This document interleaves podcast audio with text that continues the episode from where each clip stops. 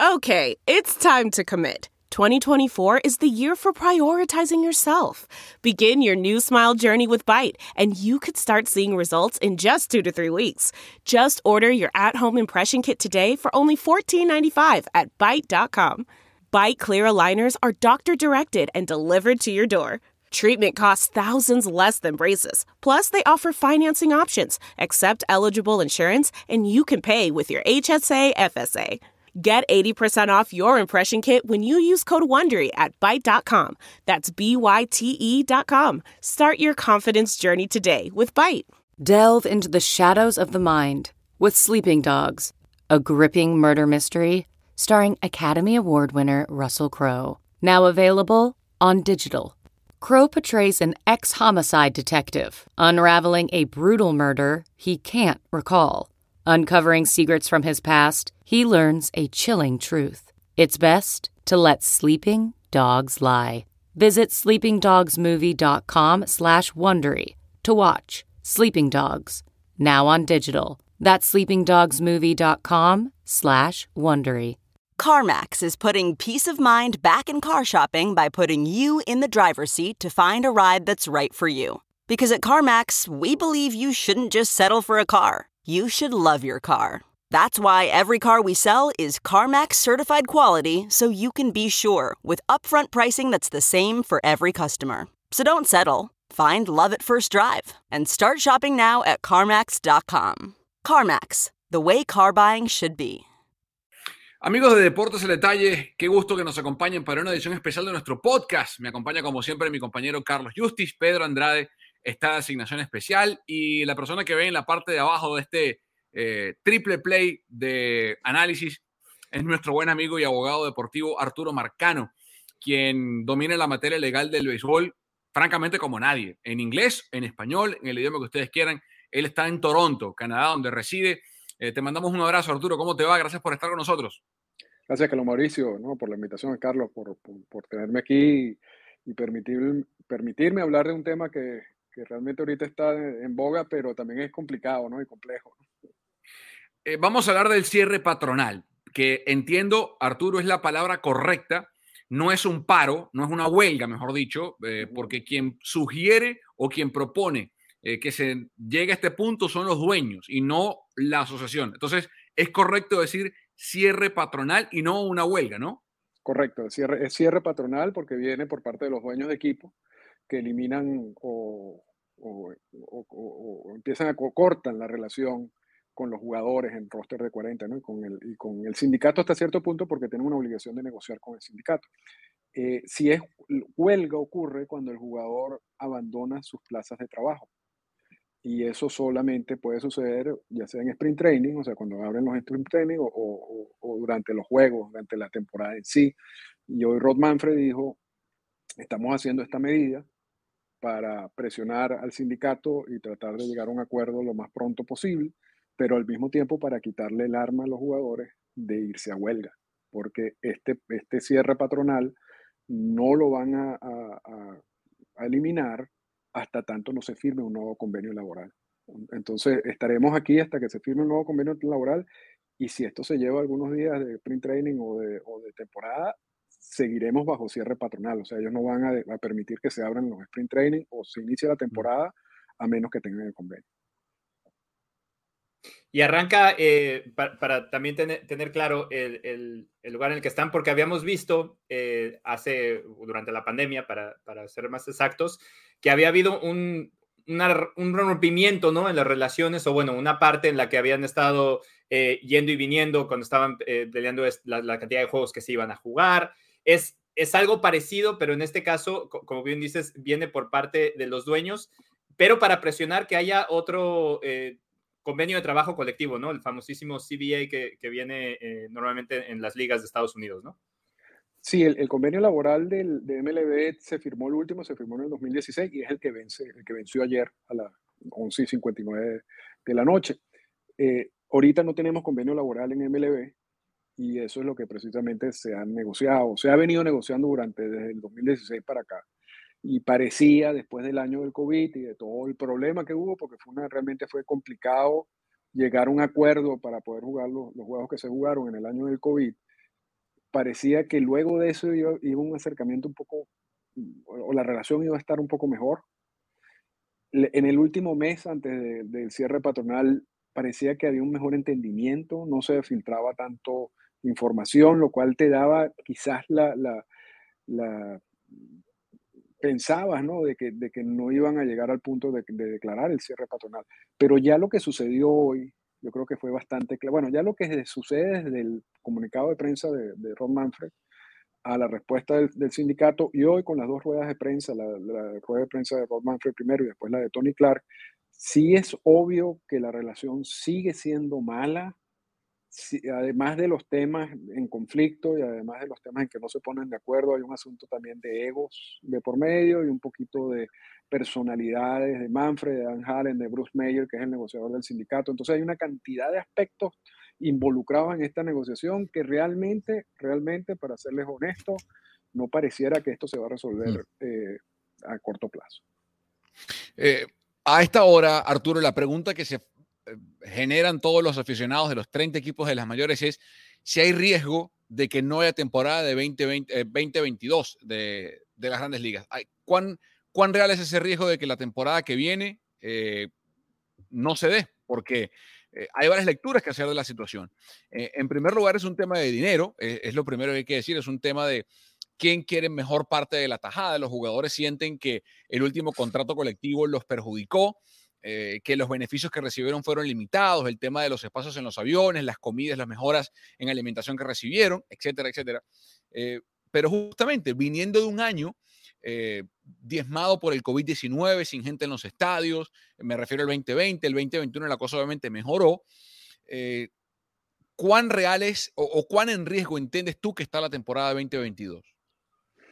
Sí, bueno, sería lo el peor escenario posible, ¿no? De que se pierdan algunos juegos en el, en el 2022. De hecho, el mismo Manfred dice que el cierre patronal va dirigido a evitar que esto llegue hasta ese punto, ¿no? Y empezar a ejercer una presión al sindicato desde el primer día, ¿no? Ellos, ellos no estaban obligados a hacer un cierre patronal hoy.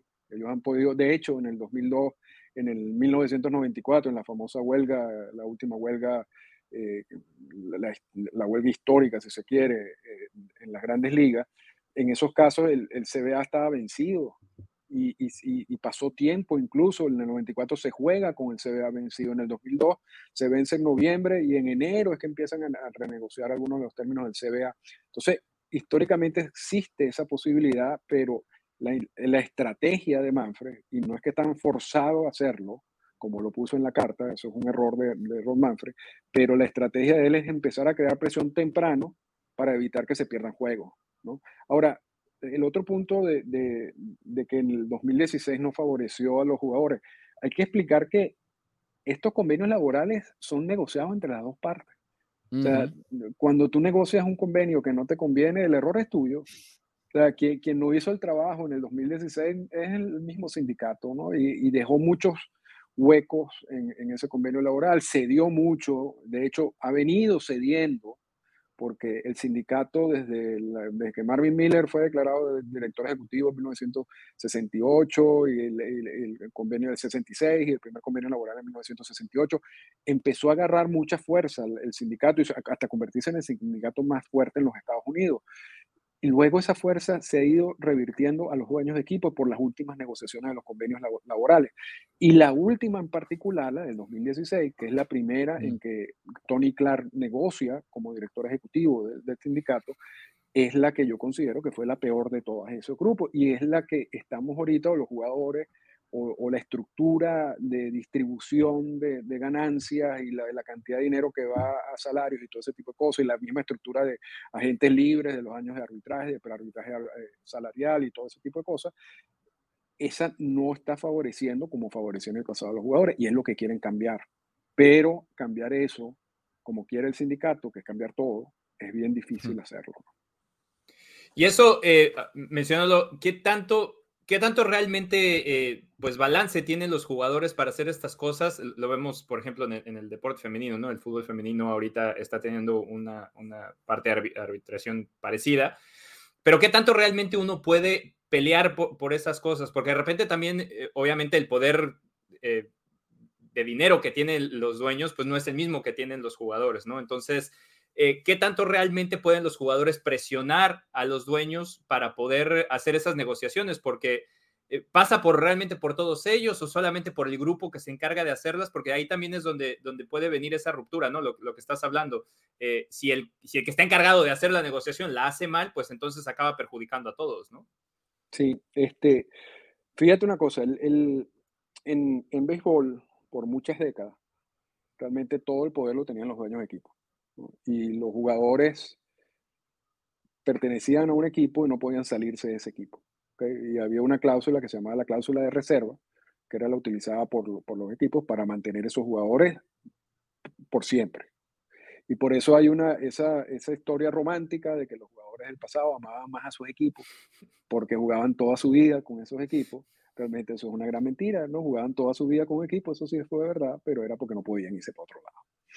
Eh, desde, desde que se crea el sindicato, de 1960, eh, había un sindicato previo, pero no, no funcionaba, desde que Marvin Miller es incorporado como el director ejecutivo en 1966 y empiezan las negociaciones de los convenios laborales, porque tú lo que dices es cierto, hay un desbalance de poder allí, pero a través de los convenios laborales, poco a poco, Marvin Miller fue incorporando aspectos que llevaron incluso a la destrucción de esa cláusula de reserva, que ocurre en 1976 con un caso de un arbitraje salarial, un arbitraje, perdón, del, caso de, de, Messerschmitt y McNally, donde el árbitro decide que la cláusula de reserva está mal eh, interpretada y ahí nace la figura de agente libre y se incorpora en el, en el convenio laboral en 1976.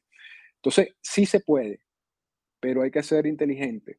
Hay que, eh, el grupo solamente, el grupo que representa el sindicato es solamente los jugadores en roster de 40 no son, mm, hay una cantidad de jugadores en ligas menores que no son representados por el sindicato. Dentro de ese grupo de, jugadores de, roster de 40, por supuesto, está un pequeño porcentaje que tiene una gran cantidad de dinero. Por lo menos Mark Scherzer es parte del comité de negociación. Claro, estas negociaciones no son para beneficiar, para buscarle beneficios a Mark Scherzer. Mark Scherzer tiene dinero para varias generaciones de su familia. Estas negociaciones son para mejorar las condiciones y los beneficios que reciben los jugadores que no, en su gran mayoría, no llegan ni siquiera al proceso de arbitraje salarial, o ni siquiera a ser agente libre. Entonces, esto, cuando uno lee constantemente, esto es una guerra entre mil millonarios y millonarios, eso no es cierto. Eso no es cierto. El promedio de, de, de carrera, de años de carrera que existe en las grandes ligas es menos de cuatro años. Los años de control, que son los años en que un, un jugador tiene que pertenecer a un equipo, son seis años de servicio. O sea, lo que quiere decir que la gran mayoría no puede declararse agente libre. De hecho, la gran mayoría no llega ni siquiera a los procesos de arbitraje salarial. Entonces, esa es la estructura que quiere cambiar el sindicato. Es decir, yo quiero que más dinero vaya dirigido hacia los años de arbitraje salarial, subir el salario mínimo, cambiar una serie de aspectos como el aspecto del tanking. Porque, ¿qué es lo que pasa con el tanking? Que el convenio laboral da incentivos a que si un equipo no tiene chance de meterse en una postemporada, en vez de invertir en el equipo, lo que hace es que tú compites por ser el peor equipo posible.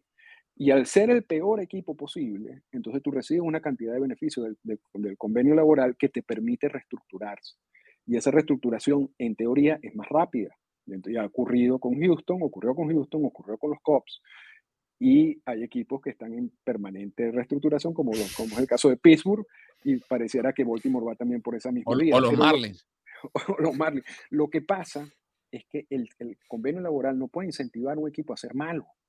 Lo que tiene que realmente es incentivar a un equipo que invierta, que invierta en, en, sobre todo en nómina. Y eso es lo que nos está ocurriendo, eso es parte de la reestructuración que quieren cambiar y te repito, es, es difícil hacerlo de un, de un CBA al otro, es posible hacerlo a través de varios CBA, pero no de uno a otro, que es la intención del sindicato, y en ese sentido MLB ha estado como un poquito más centrado. ¿no? Arturo, estamos con Arturo Marcano, abogado deportivo experto en béisbol, para hablar del cierre patronal que se produjo a la medianoche de hoy, básicamente, de este 2 de diciembre, eh, hora del este, fue a las 9 y 1 de la noche, hora del Pacífico, para los que nos ven en la costa oeste de los Estados Unidos. Eh, hablabas del tema del tope salarial. Eh, el año pasado por ejemplo, para poner dos casos puntuales, eh, los Dodgers estuvieron por encima de los 240 millones de nómina y los Orioles de Baltimore, que los acabas de nombrar, estuvieron por los 42, 43 millones de dólares. La distancia es muy grande. Eh, y eso es una de las cosas que se quiere controlar, que, que haya una mayor paridad salarial, un mínimo y un máximo de inversión un poco más duro, eh, para también, por un lado, incentivar a dueños como los de los Orioles, por ejemplo, eh, o los Reales de Kansas City, eh, o inclusive Tampa Bay, a pesar de que les funciona porque están, han sido exitosos, pero pese a gastar poco, a invertir más en el equipo y a que, ese gap entre Yankees, Media Roja de Boston, eh, Dodgers de Los Ángeles y otros equipos que invierten un poco más, se, acorte. ¿Eso es factible, Arturo?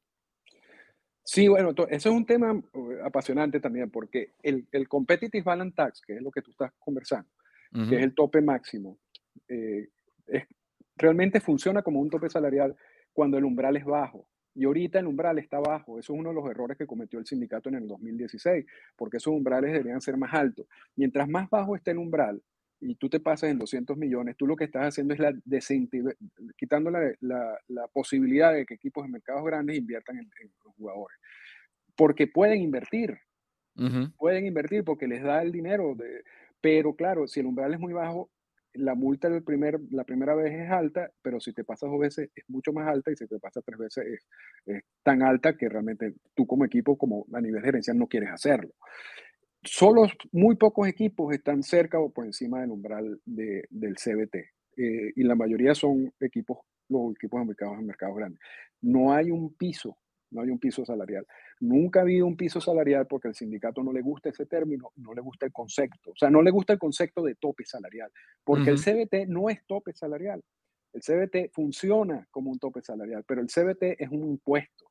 A diferencia de otras ligas como la NFL y la NBA, donde sí puedes hablar de topes salariales duros, blandos y todo ese tipo de cosas. Aquí no puedes hablar de nada de eso porque no existe y porque nunca ha querido el sindicato. Ahora, una manera de, de, de, de quizás balancear un poco lo que sucede con el CBT y el efecto del CBT es lo que tú estás diciendo, es colocar un piso salarial, que es algo que ofrece el sindicato, pero igual, si el piso salarial es bajo, no vas a ayudar a nada. ¿Entiendes? No, no, no vas a generar el efecto que tú quieres. Y ellos además, para, para que el sindicato aceptara el piso salarial o la propuesta que se filtró, porque son muchas cosas que se han filtrado y otras que no se han filtrado, querían seguir bajando el umbral del CBT o sea, vas a pasarlo de 200 a 180 millones. Entonces, vas a quitarle incentivo a los equipos de mercados grandes de invertir y eso no es lo que quiere. El, realmente el, el sistema ideal en el béisbol es que no haya tope. Hay un, hay un ni, ni, ni CBT ni piso. Hay un sistema de revenue sharing que, que sí ayuda. los ingresos de los equipos de grandes ligas están, están divididos en dos. Los ingresos centrales, por la oficina central, que son todos los lo que se hace de, los derechos de transmisión a nivel nacional, todos los ingresos a nivel nacional. Todos esos ingresos se dividen en partes iguales entre los 30 equipos. Luego hay los ingresos locales. Y los ingresos locales, un porcentaje de esos ingresos locales de todos los equipos pasan a un pote. Y ese pote luego se divide entre los, entre los equipos que están ubicados en mercados pequeños. Eso es, ese es el concepto general del revenue share, en donde equipos grandes financian equipos pequeños. Pero aunado a eso, o sea, además de eso, además de, la política del revenue sharing, tenemos lo que es el CBT y lo que estamos hablando. Toda esa es creación de Bot Porque Bot cuando era el presidente y el dueño de los cerveceros de Milwaukee, sufría mucho porque él, como mercado pequeño eh, sentía, era perjudicado, pues los mercados grandes le robaban los jugadores. Cuando él es comisionado encargado y luego declarado comisionado definitivo de, del béisbol, e, él empieza a incorporar todos estos conceptos que estamos hablando dentro del, del CBA desde el, desde el 2002 para acá, desde 1998 para acá, pero desde el 2002 eh, es más sólido la incorporación. Y esos son los strikes que se dejó pasar el sindicato. Y, se, y se los dejó pasar convenio laboral, tan convenio laboral, y ahorita está metido en un problema porque desmontar todo eso es complicadísimo. Pero o sea, realmente cada mercado debería invertir lo que puede invertir. Tú, estás en un mercado pequeño, pero hay suficiente dinero. O sea, Tampa demuestra que una buena gerencia puede hacer lo que sea. Eh, Pittsburgh ha demostrado que una mala gerencia no, no, puede hacer absolutamente nada porque a Pittsburgh le llega dinero. De hecho, hay un estudio, Carlos, Carlos que dice que, y es un estudio académico, que los piratas de Pittsburgh les va mejor perdiendo, porque reciben más dinero del revenue sharing, porque si empiezan a ganar, el dinero local no compensa lo que le debería recibir si, si, si estuvieran perdiendo. Entonces, pareciera que el incentivo de Pittsburgh es siempre perder que, que, es una cosa totalmente absurda. Es un, sistema, es un sistema nocivo, un sistema que está mal, ¿no? O sea, cualquier sistema que premie la derrota es antinatura de lo que una competencia deportiva tiene por centro, que es justamente buscar la victoria, ¿no? Indistintamente de, de los caminos, pero... Ah, así es, así es, porque el concepto de balance competitivo no es que, tú le, que los equipos de mercados pequeños tienen que ganar los títulos o tienes que garantizarle que ganen los títulos, mm. sino tienen que competir. Competir en, el béisbol, yo no sé si en otros deportes también, es simplemente tener que sea la posibilidad de meterte en la postemporada. Exacto. Y, es un punto, que, es un punto de este, estamos con Arturo Marcano, Charlie, lo hablábamos tú y yo en, Oracle en estos días, cuando terminaba la temporada regular eh, y la postemporada, de la posible, eh, ya por esos días en los pasillos de Oracle se hablaba, Arturo, lo hablábamos con Carlos, de la posibilidad de ampliar, hablábamos con Sean Estes, la posibilidad de que se ampliara eh, el tema de los playoffs que es uno de los puntos que también quiere negociar el sindicato, eh, que se pase a más equipos, que haya más, que la carrera sea más interesante y que haya más equipos beneficiados. Pero, por otro lado, también le quita peso a los 164 porque, o 162, porque entonces un equipo que eh, incluso puede tener récord negativo, puede entrar a playoff, inclusive se habló, para los que no manejan mucho béisbol, eh, esta propuesta de que los equipos mejor sembrados elijan en una especie de draft públicamente contra quién van a jugar. ¿Se imaginen ustedes que los gigantes, que tuvieron el año pasado el mejor récord del béisbol, digan en un draft televisado, los gigantes de San Francisco eligen jugar su serie inicial de tres partidos contra los Diamond, imagínense que se meten los Diamondbacks o cualquier, qué sé yo, contra los Phillies de Filadelfia, para el Morbo, Kapler vuelve a enfrentarse a los Cuáqueros. Eh, y, por ahí va la cosa. O sea, ¿e, ¿eso tiene pie o cabeza o, o no? Eh, ¿Puede prosperar eso? Bueno, es yo no creo, yo no sé. Eh, eh, no, es que tú sabes que es lo que es interesante de, todo lo que todo lo estás diciendo es interesante, pero el wildcard creó una ilusión en muchos equipos que no tienen ningún chance de hacer la postemporada. Pero tú, por número, estadísticamente, falta un mes todavía que termine la temporada y tú todavía tienes chance. Bueno, preguntar a los Rockies en su momento. Y, y, eso es bueno para el fanático, ¿no? Porque tú todavía tienes esa esperanza. Y yo creo que eso es la parte del competitive balance que ellos quieren promover. Pero, pero si tú amplías el número a, a, 12, a 14, entonces realmente ahí tú no, ¿cuál es la motivación tuya de invertir en, esa, en esas? Eh, si, si, tú sabes que básicamente tú ganas 20 juegos y tienes esperanza de meterte en la postemporada. ¿Entiendes? Entonces, eh, yo no sé, yo no, no, sé si vaya a prosperar. A mí, o sea, a mí la postemporada me parece atractiva y yo creo que hay mucho del fanático no duro, el fanático que ve el juego de vez en cuando, que, que está más interesado solamente en la postemporada y, y pasa en béisbol y en todos los deportes. Eh, yo, yo, a veces veo fútbol americano constantemente, pero la NBA, los Raptors los veo, pero a veces no me veo mucho, pero cuando hay pretemporada los veo todos los juegos. ¿no?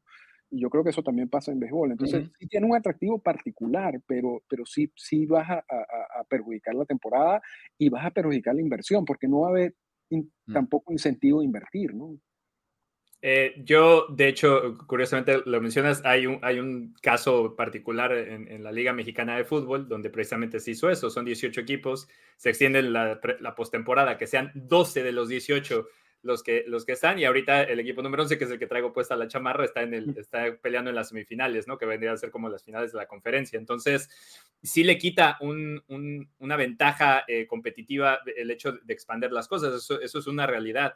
Ahora, eh, pensando que también el béisbol eh, generacionalmente, o bueno, en los últimos años también cada día pues pierde más ojos, ¿no? Eh, ha crecido, hay otros deportes que han crecido, la NFL ahora atrae mucha más gente, la NBA ha crecido muchísimo, se ha comenzado a, expandir o a dispersar la, cantidad de ojos que ven el béisbol. Es, todo este tipo de cosas también, le, o, sea, incluso el mismo, este mismo cierre, cierre patronal, pues no le ayuda al, al, al, deporte como tal, a la liga como tal. Eh, ¿qué, ¿Cuáles pueden ser las repercusiones de, de, hacer esto eh, en ese sentido? Porque al final de cuentas, todos los deportes profesionales son un negocio. Y, en, y, a mí me da a entender cuando pasan estas cosas que el, uno, que el negocio no anda y segundo, que lo estás, lo estás perjudicando, porque cuando estás encontrando estas cosas para hacerlo más atractivo o, que, o puedas generar más dinero, ahí es donde comienzas a, a, perderte como liga, ¿no?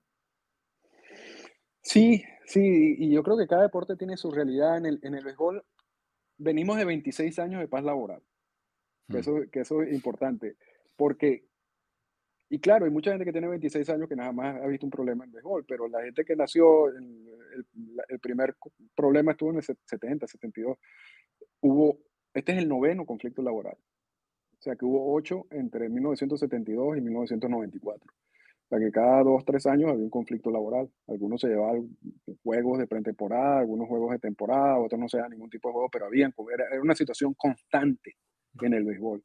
Sin embargo, el béisbol pasa de generar 2 mil millones de dólares por año en el 2002 a generar casi 11 mil millones por año el año pasado, antes del COVID.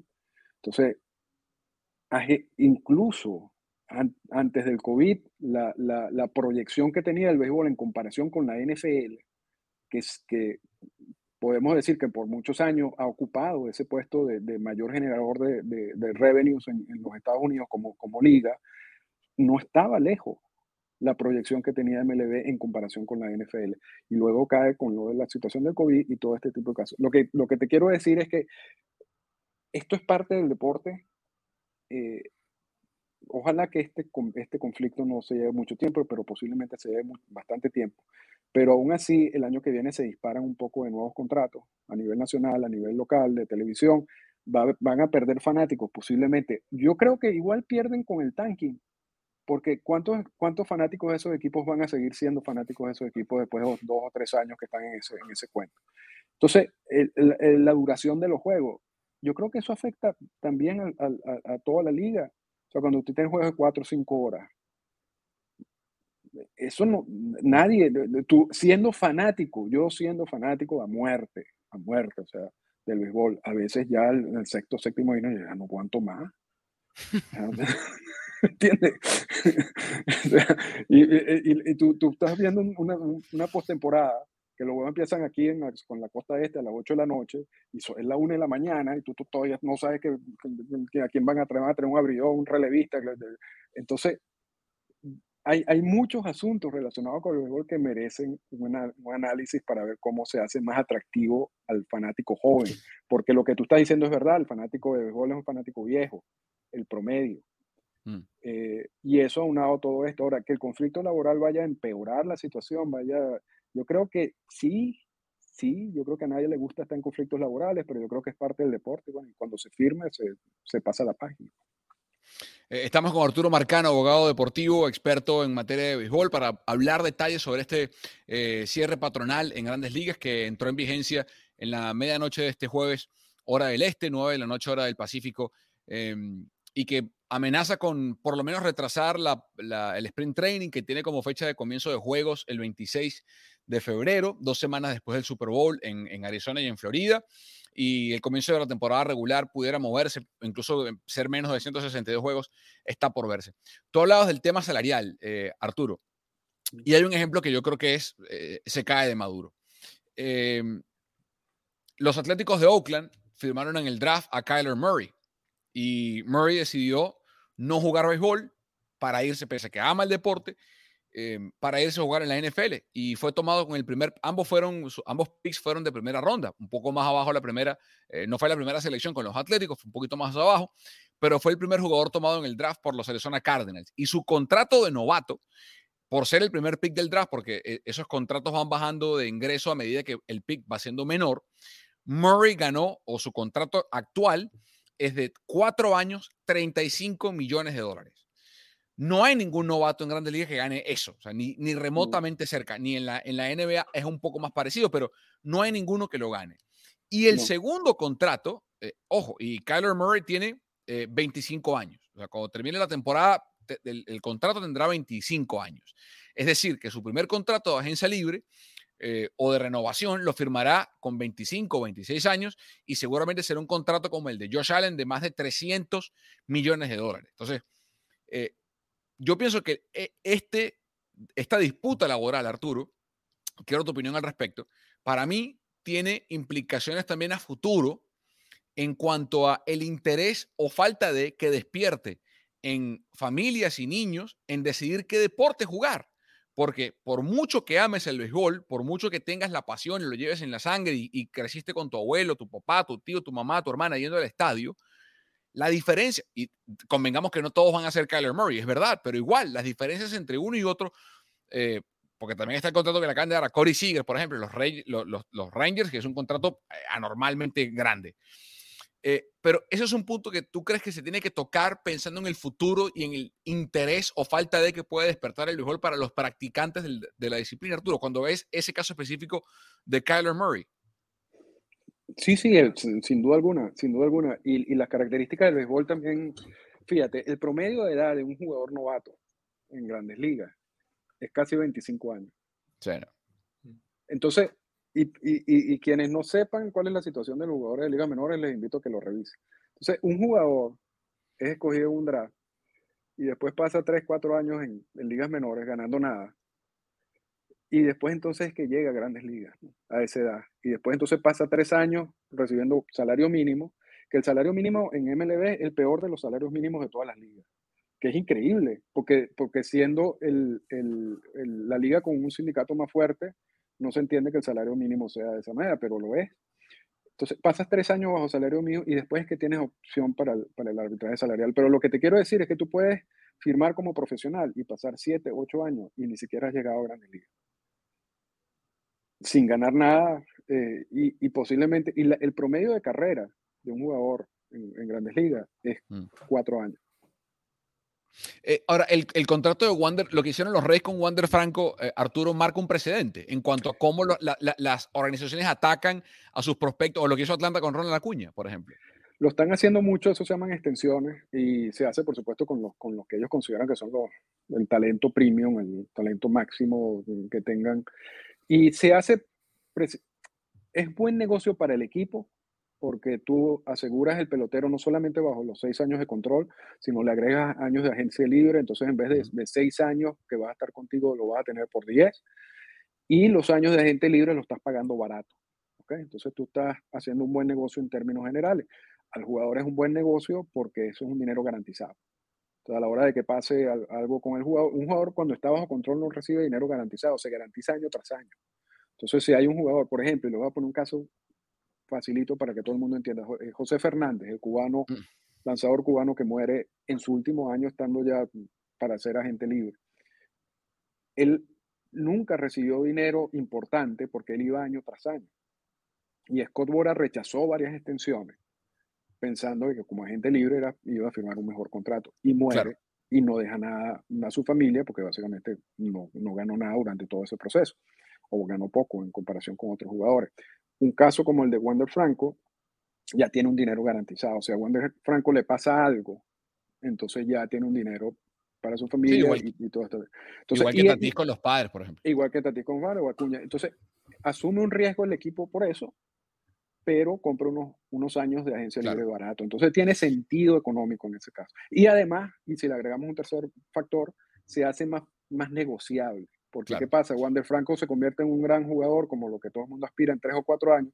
Ese contrato va a estar por debajo del mercado. Entonces, eso es un contrato que tú puedes mover fácilmente y obtener cuatro o cinco prospectos eh, por, por, él. ¿no? Entonces, eh, eh, es, buena estrategia por ambos lados. ¿Cómo, anticipas, para ir cerrando, Arturo, y te agradecemos el tiempo, cómo anticipas que se va a resolver el cierre patronal? Te, te voy a ser sincero, yo, bueno, yo, yo tengo cuatro años hablando de que iba a ocurrir esto. ¿no? Y lo, tengo, y, lo, como prueba lo tengo en los podcasts. en el podcast Endorfina lo pueden revisar, porque, porque realmente lo que cada uno quiere está, está muy separado. Ahora, yo tenía cierta, cierta duda y ciertas esperanzas porque estas últimas negociaciones fueron bastante silenciosas, no se filtró mucho. Yo creía que la situación y la relación había estado un poco mejor a lo, a lo de los años del COVID, al año del COVID. Pero lo que sucedió hoy de verdad que mm, a mí me pareció una actitud hasta infantil la rueda de prensa de Ron Manfred y la rueda de prensa de Tony Clark. Y estamos a horas de haber iniciado un cierre patronal, a la hora de haber iniciado un conflicto laboral. Yo tengo, no tengo muchas esperanzas de que esto se va a solucionar a corto plazo y, ojalá que esto no se complique bastante, pero, pero es la impresión que tengo, de verdad. si, estuviera en ti eh, entrar dentro de esta, dentro de esta disputa, eh, ¿cuál crees que serían los puntos más importantes? ¿Qué debería atacar el, sindicato de jugadores para este CBA que les puede funcionar para a lo mejor algunos puntos que sí puede negociar? Para que no tenga que hacer esto que tú estás diciendo, que no sea el peor caso donde, donde dure mucho, mucho tiempo. ¿Cuáles serían tus, los puntos principales para ti que deben de arreglarse en esta disputa? Bueno, lo que quiere el sindicato básicamente es reestructurar todos esos seis años de control, eliminar un, por lo menos un año eh, de agencia libre para que el jugador en vez de necesite cinco años de, servicio para declararse agente libre en vez de seis, modificar las reglas del arbitraje salarial, aumentar el salario mínimo, eh, cambiar las reglas del revenue sharing, cambiar el CBT, eliminar el piso salarial. Eh, entonces te puedo hacer una lista como de 100 puntos que quiere el sindicato que no va a pasar porque, mm. porque MLB lo que te dice, espérate un momentico, yo te puedo ajustar algunas cosas, yo te puedo meter aquí, yo te puedo eh, eh, incorporar el, el, bateador designado universal, yo te puedo eliminar las ofertas calificadas, que es una forma de, si quieres, quitarle valor a, algunos agentes libres, porque les le das un castigo a quien lo firme, pero eso es un sistema de compensación que ocurre desde, que, desde 1976 para acá. O sea, yo te puedo hacer algunas cosas como esa, pero no me pidas a mí que te reconstruya la casa porque eso no va a pasar. Entonces, realmente, en estos momentos, en estos momentos, esa es la situación en donde estamos, donde MLB, donde el sindicato quiere hacer un cambio estructural total de lo que estamos, de, de, la forma como, como se distribuye el dinero, cómo ganan los jugadores y todo ese tipo de cosas. Entonces, la única manera en que esto empiece ya a hablarse de tal manera que uno crea que ya se van a a un acuerdo es cuando ambas partes empiecen a bajar sus pretensiones y ya empiezan a tocar temas específicos. Y yo creo que los temas específicos van a ser esos, los de agencia libre, arbitraje salarial, salario mínimo y quizás algo relacionado para evitar el incentivo del tanking y poner un incentivo a, a, invertir, ¿no? A, a, tener buenos equipos. Yo creo que por ahí van los puntos pero además de eso hay miles, está el DRAS mundial, hay, otros puntos que también deberían estar en, la mesa de discusión y seguramente estarán. Arturo, te agradecemos el tiempo y como siempre el contenido es de primerísimo nivel. Eh, y cuéntale a nuestra afición, a nuestra audiencia, dónde te pueden seguir en redes sociales y dónde pueden escuchar tu podcast, que es una eh, escucha obligatoria para cualquier fanático del béisbol, porque como pueden darse cuenta, Arturo, eh, domina la materia como ninguno. No, gracias, Carlos Mauricio. Arroba Arturo Marcano es mi cuenta en Twitter y la cuenta del podcast arroba Endorfina Radio. El podcast se llama Endorfina y está en todas las plataformas, en iTunes, Spotify, Amazon, en Audible. Entonces realmente, y son estos temas lo que estamos conversando hoy, así no, básicamente análisis legales gerenciales de, de, de las grandes ligas. Y además felicitarte, Arturo, porque en tu primer año como director deportivo de Toros de Tijuana fuiste campeón en Liga Mexicana de Béisbol, levantando la Copa Sachila en una serie inolvidable. El equipo perdía 3-0 y remontó para ganar la Copa Sachila ya en el estadio de los Toros de Tijuana, allá en el Cerro Colorado de la hermosa Tijuana, al norte de la frontera. Así que felicitaciones también por eso, Arturo. Muchas gracias, muchas gracias por la invitación y siempre a la hora. Arturo Marcano, acá en Deportes el Detalle. Hasta la próxima. Chao, partner. Chao, caritos, y un abrazo, Arturo. Muchas gracias por tu tiempo. Gracias a usted.